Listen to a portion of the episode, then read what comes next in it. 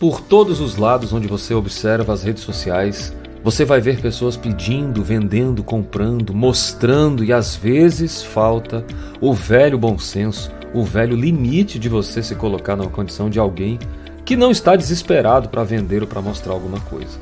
E é nesse contexto que eu convido você a fazer uma reflexão sobre isso, se você, profissional, se você está com tua vida pessoal muito exposta, apelando para fazer negócios, para fazer ativação de marca, eu queria dizer para você que existe uma palavra importante para isso: bom senso, inteligência.